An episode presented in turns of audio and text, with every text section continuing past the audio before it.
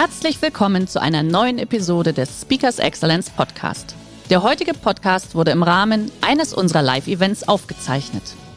Hier ein Tipp zum Beginn der heutigen Folge. Schau doch gerne mal auf unserer Excellence Academy vorbei.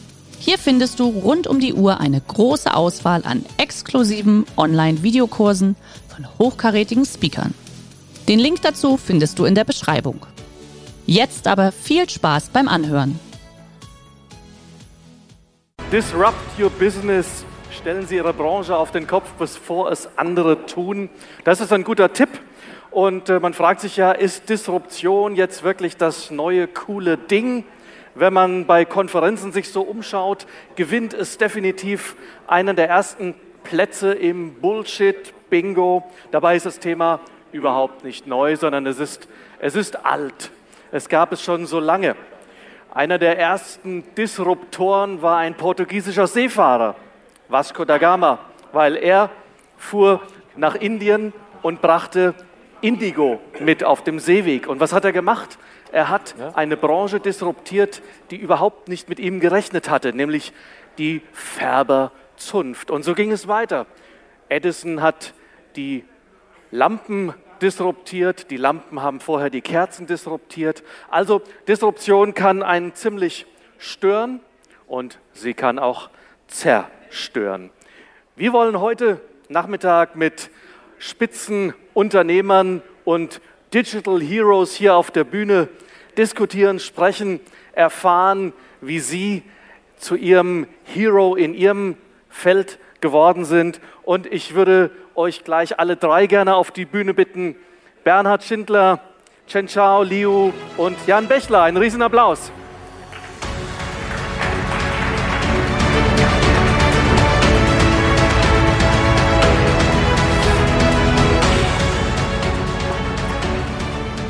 Ja, so sehen sie aus, die Heroes aus dem Jahr 2019. Herzlich willkommen. Und Bernhard, ich fange mal, fang mal mit dir an. Du bist, du bist aus dem bayerischen Nachbarland hierher gekommen und ich habe mir sagen lassen, eines Tages klingelte bei dir das Telefon 2017 und da war Apple am Telefon. Und ich habe mir so vorgestellt, das Telefonat ging ungefähr so. Hi Bernhard, this is John from Apple. We're interested in your idea, but first of all, tell me where the fuck is Airgolding?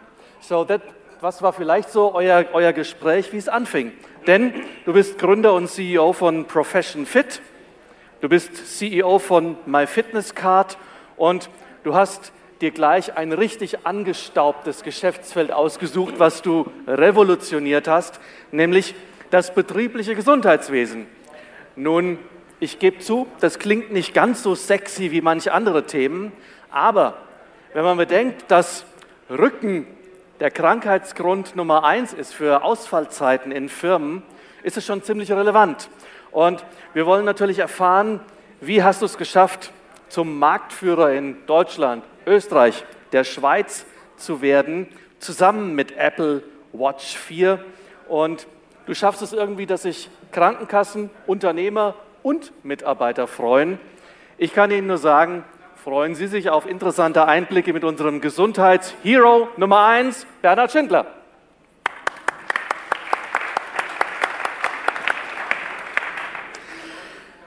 Ja, einige Zeitungen schreiben über, über Chen. Er ist der China Man. Und das findet er anscheinend ganz cool. Ähm, wir werden heute erfahren, warum er ein China Hero ist. Du bist in China geboren, aber in Deutschland seit vielen, vielen Jahren. Du bist Gründer der Gesellschaft Sil Real, die sich mit den Wirtschaftsbeziehungen, aber auch mit den kulturellen Beziehungen, mit dem Miteinander zwischen China und Europa auskennst. Du warst beim G20-Forum, die dich als Young Global Shaper bezeichneten und auszeichneten. Du warst bei G20, du hast bei OECD gesprochen, die New York Times hat dich interviewt, du bist regelmäßig für die Bundesregierung im Einsatz und du pflegst die Beziehung zu China und kannst uns heute bestimmt ganz, ganz viel erzählen, wie wir, wie ihr demnächst mit China einfacher und besser Business machen könnt. Ansonsten findet er, findet er Bewegung, Wind, das Wasser spannend. Er hat drei Segelscheine und er ist auch Experte im Paragliding, habe ich mir sagen lassen. Und vielleicht erzählst du uns auch ein bisschen was darüber. Herzlich willkommen, unser China Hero Number 1.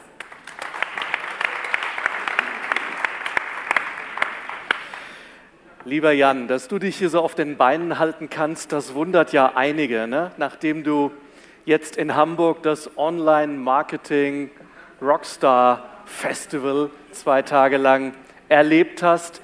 Du hast es miterfunden, du bist einer der Produzenten, einer der Initiatoren und das ist natürlich super spannend, äh, darüber heute zu sprechen, wie so eine Veranstaltung sich entwickelt hat.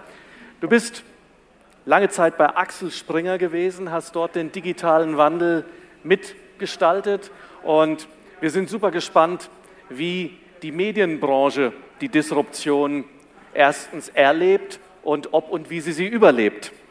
Du warst in leitender Funktion bei Think, hast für große Brands im Marketing gearbeitet und steuerst heute dein eigenes Unternehmen in Hamburg, Think 3 oder Think 3, wie, wie spracht ihr es aus? Think 3 ist Think richtig. 3, ein schöner deutscher Name, yeah.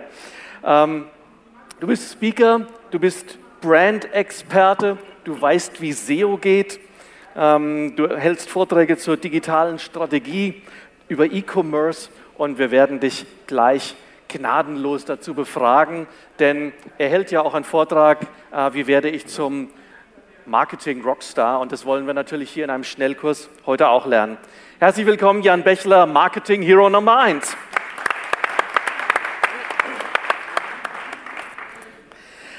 Bernhard, was hat dich denn angetrieben, in diese Branche betriebliches Gesundheitswesen zu gehen und da zu sagen, hey, Vollgas in den digitalen Weg. Was ist da passiert? Also wie man äh, wohl erkennen kann, mit Sicherheit nicht die Ernährung, äh, sondern eher eigentlich der Grundgedanke äh, aus dem klassischen Unternehmertum.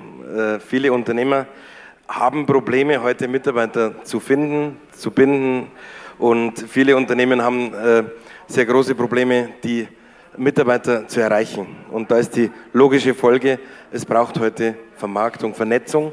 Und äh, ich glaube, das Thema Gesundheit, dieses Old-Thema, du hast es vorher gesagt, äh, dieses äh, angestaubte Thema eignet sich hervorragend für, dieses, für die Möglichkeit des Vernetzens im Unternehmen. Spannend, spannend. Wie, wie, müssen wir das, wie muss ich mir das denn vorstellen? Also ich stelle mir jetzt immer so vor, ganz früher kam ins Unternehmen vielleicht einmal im Monat ein Betriebsarzt, saß dann in einem kleinen Kämmerchen, hat den ganzen Tag verzweifelt gewartet, ob einer vorbeikommt. Oftmals war das nicht der Fall und dann ist er wieder gegangen. Heute erreicht ihr einen Großteil der Mitarbeiter. Wie sieht es aus? Haben die eine Gesundheitswatch? Haben die das auf dem Smartphone? Poppt das auf ihrem Computer auf? Ähm, du hast richtig gesagt, der Betriebsarzt war derjenige, der meistens irgendwo in einem, in einem Raum saß und äh, gewartet hat, bis die Arbeitnehmerinnen und Arbeitnehmer kommen. Ähm, grundsätzlich hat das betriebliche Gesundheitsmanagement in Deutschland ein Problem. Circa drei bis vier Prozent, fünf Prozent werden im Unternehmen erreicht. Das sind genau die drei, vier, fünf Prozent, die eh schon Sport machen, die sich gesund ernähren und die auch am Abend die Zeit finden, sich mit anderen zu sportiven Maßnahmen oder ins Fitnessstudio gehen, sportiven Maßnahmen treffen. Und für mich war es eher, war eher die Herausforderung, wie erreichen wir diejenigen, die im Unternehmen maßgeblich dafür verantwortlich sind, um heute ein Produkt zu generieren, um etwas zu verkaufen. Also sprich die Arbeitnehmerinnen und Arbeitnehmer, meistens die klassischen 95 Prozent, die bisher nichts tun. Und dort haben wir begonnen mit einer Idee, ob wir Kurse, ob wir Videos machen. Also wir bringen das alles, was man in der heutigen Zeit kennt, im klassischen Stil, im Yoga, im Ernährungsbereich, im Bewegungsbereich, per Videos zum Arbeitnehmer. Und haben festgestellt, dass die Videos alleine uns nicht weiterhelfen und haben dann eine eigene App äh, gebaut, ein Dashboard dazu gebaut, immer im Look and Feel des Unternehmers. Das heißt, der Arbeitnehmer bekommt mittlerweile sein komplettes Tagesprogramm. Jeden Tag ein Video zu einem Thema. Dazu Kommunikation durch verschiedene Medien, Messenger, Blackboard, Forum. Das Thema Telemedizin haben wir intelligent gelöst. Das Thema Motivit intelligent gelöst mit verschiedenen ähm, fantastischen Menschen, Thema Wissensdatenbank. Ähm, Challenges und da kam natürlich auch Apple dann auf uns zu. Nach einem Vortrag 2017, den ich auf der Personal Süd gehalten habe, wir haben eine kleine Auszeichnung bekommen, da kam Apple auf uns zu und hat gesagt, könnte man das nicht so auch so bauen oder so herrichten, dass es mit der Watch zukünftig über die Verbindung zwischen Arbeitnehmer und Arbeitnehmer in einem Challenge-Verfahren möglich ist, sich da noch mit gewissen Thema Gamification mit gewissen Anreizen zu, ähm, ja, zu motivieren. Okay, dann lass mich da gleich mal nachfragen. Ähm, wenn ich jetzt den Mitarbeiter da so ein bisschen tracke, ja, fühlt er sich beobachtet oder findet er das eher cool? Also wir stellen genau das krasse Gegenteil fest. Wenn wir heute unsere Kunden anschauen, unsere Kunden sind vom Kleinstunternehmer, Handwerksbetrieb mit äh, zehn Mitarbeitern bis zu unseren größten DHL in Deutschland oder von mir aus Scheffler Gruppe. Ähm, Unternehmen meistens so aufgestellt, dass sie im datenschutzrechtlichen mehr Bedenken haben äh, als alles andere. Und ähm, ich sehe das, oder wir wissen mittlerweile, dass es eher im klassischen analogen betrieblichen Gesundheitsmanagement, äh, stell dir mal vor, du gehst heute zum Arzt oder in den, in den Präventionskurs Thema Sucht äh, und deine Kollegen sehen dich dann hast du mehr Probleme, wie wenn du es dann machst, wann du willst, wo du willst, wie du willst. Also sprich über das mobile Endgerät. Wenn du dir eine Video anschaust, wenn du kommunizierst, du bist anonym. Und deswegen hat das auch so einen großen Erfolg, dass die Menschen es gerne tun. Wir erreichen genau damit, durch dieses anonym Tun, Quoten von um die 60 bis 70 Prozent täglich im System. Wow, das ist eine Menge. Dann ist natürlich die Frage, wie ist der Nutzen für das Unternehmen ja eigentlich selbsterklärend, oder? Haben wir geringere Ausfallzeiten? Wir haben eine höhere Motivation? Sind das alles Themen, auf die ihr hinarbeitet? Ähm, wir sind angetreten, um in den Unternehmen Markenbotschafter zu generieren. Wir wollen, dass die Arbeitnehmerinnen und Arbeitnehmer zu Markenbotschafter des Unternehmens werden. Und ich glaube, an den jetzigen Zahlen kann man messen, dass die Menschen durch den Austausch, durch das gemeinsame Tun, dass sie motiviert sind und dass sie genau andere anstecken, mitnehmen auf den Weg und dadurch natürlich ein positives Betriebsklima herrscht. Ob das sich gleich nach dem ersten Jahr in Zahlen auswirkt, ob da ein Krankenfehltag reduziert wird, ob da Kosten irgendwo reduziert werden, das sei jetzt mal dahingestellt. Wir evaluieren selber, wir leisten uns mittlerweile einen eigenen wissenschaftlichen Leiter. Wir wissen aber auch durch zum Beispiel jetzt der Übernahme mit, äh, von MyFitnessCard, die seit zwei, drei Wochen zu uns gehören, wissen wir, dass diese Menschen, die es jetzt tun, auch ganz bewusst zum Beispiel diese kleine Karte mitnehmen und jetzt auch noch privat auf einmal ins Fitnessstudio gehen, ne? privat etwas für sich tun, was bisher eben keiner gemacht hat. Keiner von denen wäre am Abend noch privat irgendwo hin. Also muss es funktionieren. Mhm. Okay, super. Also die Mitarbeiter nehmen es zu einem, zu einem ganz, ganz hohen Prozentsatz an. Aber ihr macht ja auch natürlich viel mehr, als dass ihr eine Plattform zur Verfügung stellt. Ihr geht ja auch mit Events in die Unternehmen, habe ich gesehen. Kannst du uns dazu mal ein Beispiel geben? Ich glaube, morgen habt ihr eine ganz große Veranstaltung und äh, die klingt nach ziemlich viel Spaß. Also ich wäre sofort dabei, wenn ich es hören würde. Erzähl mal. Hätte ich dich vorher kennengelernt, hätte ich dich eingeladen. Ja. Wir sind morgen in Nürnberg bei Hofmann Personal. Hofmann Personal kann man lesen in der Presse, war jetzt auch ein großer Artikel in der Wirtschaftswoche, hat sich entschieden, für die 25.000 Personal oder für die Leiharbeiter unser System einzuführen. Und meine Idee war spontan, wie kriegen wir das hin, Führungskräfte abzuholen. Und äh, wir haben morgen 1000 Führungskräfte in der Messe in Nürnberg und wir kochen live auf der Bühne eineinhalb Stunden mit Alexander Herrmann, äh, kombinieren mit Patrick Heitzmann, dem Ernährungscoach und äh, als Stargast haben wir unseren bayerischen Ministerpräsidenten, den wir eingeladen haben, der gemeinsam dann den Counter drückt mit der Frau Hofmann, dass das auch bleibend ist, ne, das Ganze, was man tut und sowas, das ist Thema Gamification. Ne? Ja, also ich glaube, äh, du als Marketing-Experte wirst mir wahrscheinlich zustimmen, ihr verknüpft da sehr, sehr schlau Megatrends gute Marketing-Tools und natürlich einen, einen Nutzen, den man gar niemandem erklären muss, weil Gesundheit, Food, Ernährung, genau. das ist natürlich wahnsinnig spannend und wichtig. Ja, vielen Dank für den ersten Einblick. Wir werden gleich mal diskutieren, wie wir das miteinander alles vernetzen wollen. Chen, ich habe schon erzählt, du bist regelmäßig Gast bei, bei vielen politischen Veranstaltungen und ähm, darf ich verraten, das, äh, was gestern war? Gestern war dein Geburtstag. So. Ja, und du, herzlichen Glückwunsch. Danke. Und äh, die schlechte Nachricht, er ist jetzt kein Young Global Shaper mehr, ja. denn er ist, er ist jetzt 30 Jahre jung. Also, aber Glückwunsch dazu und natürlich noch grö viel größeren Glückwunsch, dass du mit 21 Jahren schon in der New York Times interviewt wurdest, äh, all diese tollen Veranstaltungen erlebt hast. Wie nimmst du denn Europa und die Globalisierung wahr, wenn du bei diesen Veranstaltungen bist? Ja, vielen Dank, Stefan. Äh, ich bin gern dieser Einladung gefolgt. Äh, sehr politische Frage, muss ich äh, gestehen. Also Europa steht vor einer großen Zäsur. Ja, wir haben jetzt Europawahl am 26. Mai. Trotz des Brexits dürfen die Briten mitbestimmen. Wir haben eine sehr ambivalente Beziehung zur anderen Seite des Atlantiks ja, und China erstarken mit vielen Möglichkeiten, aber auch Risiken. Ja? Also Seidenstraße in alle Munde.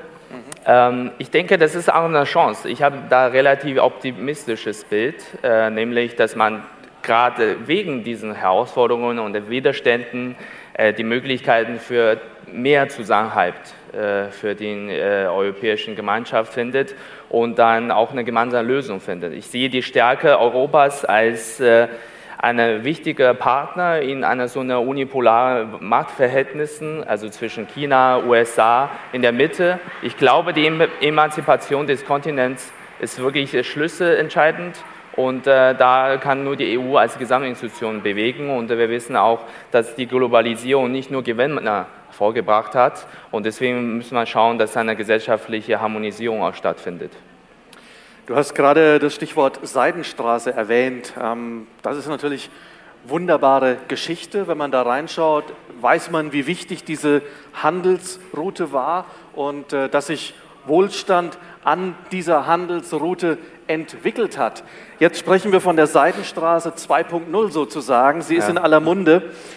Wie siehst du jetzt in Deutschland lebend denn die Rolle Deutschlands bei der neuen Seidenstraße 2.0? Ich nehme das Thema nicht stark wahr im Moment. Ist es richtig? Ja, also man, man, hört diesen Begriff, ja, man weiß, okay, Seidenstraße. Ich glaube, da muss man auch verstehen, äh, woher diese Ambition Chinas kommt. Ja, China strebt nach Weltmacht, das ist ja nicht Unbekanntes.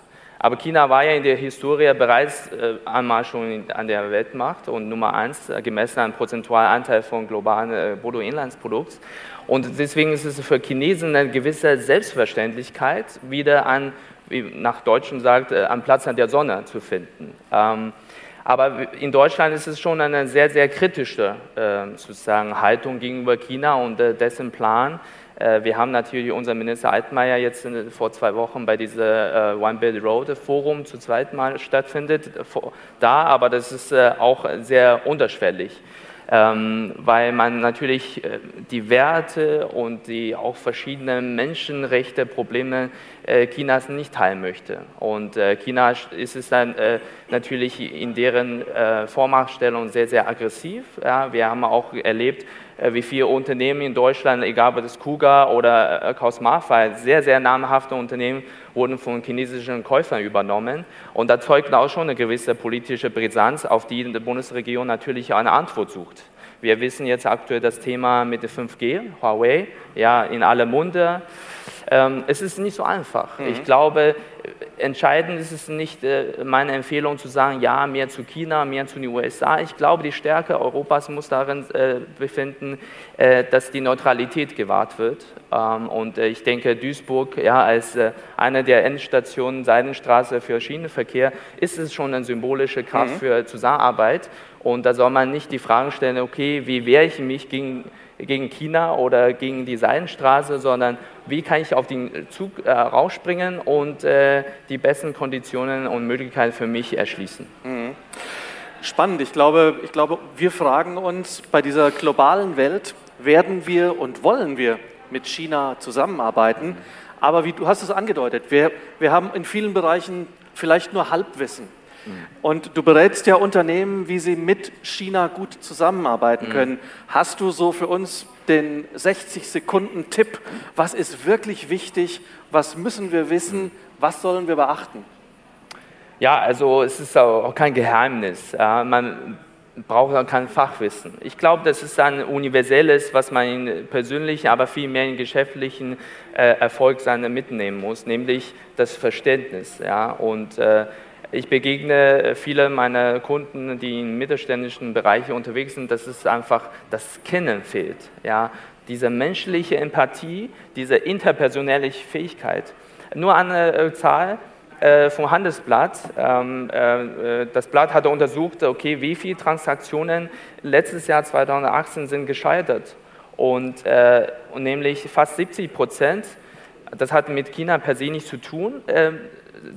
Der gescheiterte Transaktionen sind darauf zuzuführen, dass die Kommunikation, dass die Kultur nicht gestimmt hat. Ja, dass die Gewerkschaften sagen, okay, machen wir nicht mit, weil wir kennen das nicht. Das Beispiel mit der chinesischen äh, Einflussnahme war natürlich Osram. Ja, das war vom Vorstand, vom Aufsichtsrat alles durch, aber der Betriebsrat sagt, nö, äh, äh, das ist irgendwie uns sehr befremdlich, deswegen äh, sind wir dagegen. Also was ich da möchten sagen, äh, damit sagen möchte, ist einfach, man muss die Chinesen kennen, äh, man muss dessen Interessen kennen, weil äh, China hat anderes Verhältnis zum Eigentum und Assets als die Deutschen. Also hier in Deutschland haben wir sehr viele Familienunternehmen, Mittelstand, denen gehört ja die Unternehmen, denen gehört ja so eine gewisse äh, Güte. Aber in China ist diese individuelle äh, sozusagen ähm, Aufstreben und Ambition viel größer. Und das muss man verstehen und das bedarf schon einer gewissen Sensibilisierung und es lohnt sich auch mal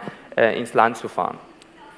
Aufstrebend und Größe ist ein gutes Stichwort. Vor zwei Tagen konnten wir lesen, dass das mittlerweile wertvollste Unternehmen Chinas nunmehr Alibaba ist mit einer Bewertung von 141 Milliarden Dollar. Das ist immerhin eine Steigerung um 59 Prozent in den letzten zwölf Monaten.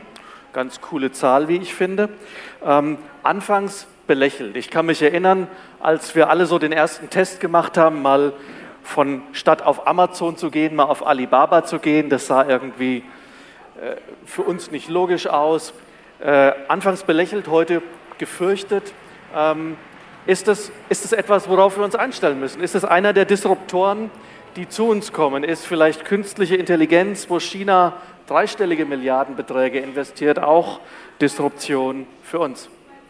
Ja, ich glaube, das halt mit der äh, ja, äh, Natur des Internets in China zu tun. China hatte ein sehr geschlossenes System wer jemals schon mal in China gewesen ist, weiß, dass dort weder Facebook noch Instagram und so weiter funktioniert. Also China hat sehr stark eigenes System. Das liegt auch daran, mit 1,4 Milliarden hat man auch einen sehr starken äh, Heimmarkt und äh, so dass man die ausländische Kunden sozusagen gar nicht bedienen muss. Deswegen Alibaba, Tencent, WeChat kennt kaum jemand hier aber das ist äh, einer der wertvollsten Unternehmen direkt nach äh, äh, Apple und äh, Microsoft. Und äh, ich glaube, die, die Sensibilität ist nicht da. Ja? Und ich glaube, für viele Unternehmen, vor allem die jungen Unternehmen, die wissen auch in Bereichen, äh, wo sie sozusagen äh, digitalen Natives ansprechen wollen, ist es natürlich wichtig, dass man frühzeitig sich mit diesem Land auseinandersetzt. Ja.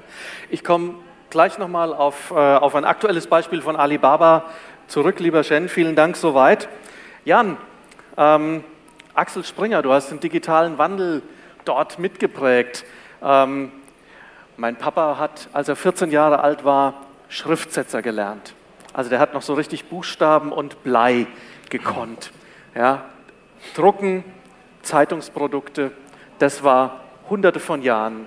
Wie, wie hoch ist der Anteil heute noch geschätzt für Medienunternehmen? Naja, ich, äh, das gedruckte Papier macht natürlich einen immer geringeren Teil aus.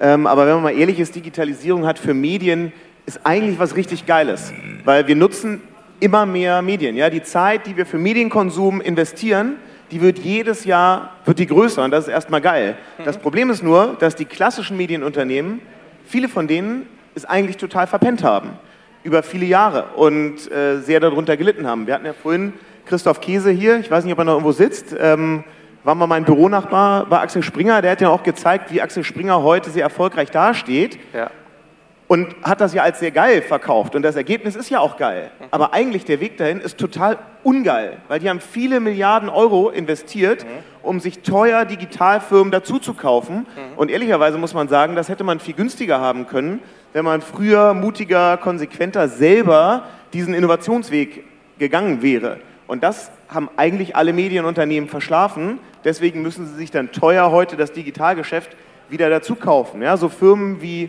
Spotify, wie Business Insider, wie Netflix. Das hätte eigentlich ja äh, irgendwie nicht im Silicon Valley entstehen dürfen, sondern hätte ja aus etablierten Medienunternehmen, aus Musikverlagen heraus entstehen müssen. Ja. Von daher, für Medien insgesamt ist Digitalisierung mega. Für die klassischen Medienunternehmen ist es total schwierig gewesen. Aber da sprichst du ein interessantes Thema an, nämlich sind die Unternehmen denn bereit, sich wirklich mal mit der Simulation, mit dem Untergang ihres eigenen Unternehmens zu beschäftigen? Ich biete es manchmal an als, als Workshop, so Killing My Company, und ich erfahre dann immer so, oh, nee, das wollen wir lieber nicht machen. Also wir, wiss, wir wissen zwar, dass da was ist, aber noch nicht. Wie, wie, ist deine Erfahrung? Du bist ganz oft auf der Bühne. Wie, wie aufgeschlossen sind die Unternehmen? Ist es nicht längst Zeit dafür? Ja, ich meine, mein Anti-Beispiel ist, ich habe mal eine, äh, ein Unternehmen äh, aufgebaut, das äh, online Wein verkauft. Mhm. Und irgendwann waren wir bei einem sehr, sehr großen börsennotierten Weinhandelsunternehmen. Ähm, und der CEO war damals so knapp über 60 und so seine Mitarbeiter hatten uns ein paar Mal angesprochen, ob es irgendwie eine Möglichkeit gibt, sich an uns zu beteiligen. Dann gab es das erste Gespräch mit diesem CEO. Und ich kam in den Raum rein und saß da und dann kam er irgendwann rein und begrüßte mich und sagte, ja, er hätte schon viel von mir gehört. Dachte ich, Gespräch geht ganz gut los. Dann kam der nächste Satz, er sagte, ja, er würde gerne verstehen, wann denn dieses E-Commerce-Thema wieder vorbei sei. Und das hat er nicht im Spaß gesagt. Und ich dachte, so, naja, ist ein Witz, aber nein, er hat das ernsthaft gesagt, wann geht das, wann ist das wieder vorbei? Also wann ebbt diese Welle wieder ab? Und da äh, habe ich es nicht verstanden. Er hat gesagt, naja, er würde sich das schon wünschen, weil seine Firma sei halt groß geworden mit dem Verkauf von Wein über Kataloge und Flyer, äh, die man irgendwie per Post verschickt. Mhm. Das, klar, das kann man verstehen, nur die schlechte Nachricht ist, das geht natürlich nicht weg.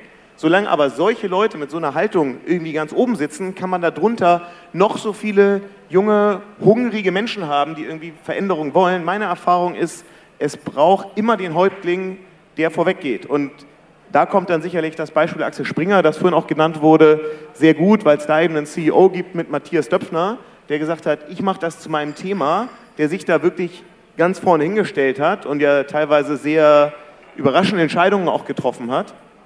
Und dann funktioniert das.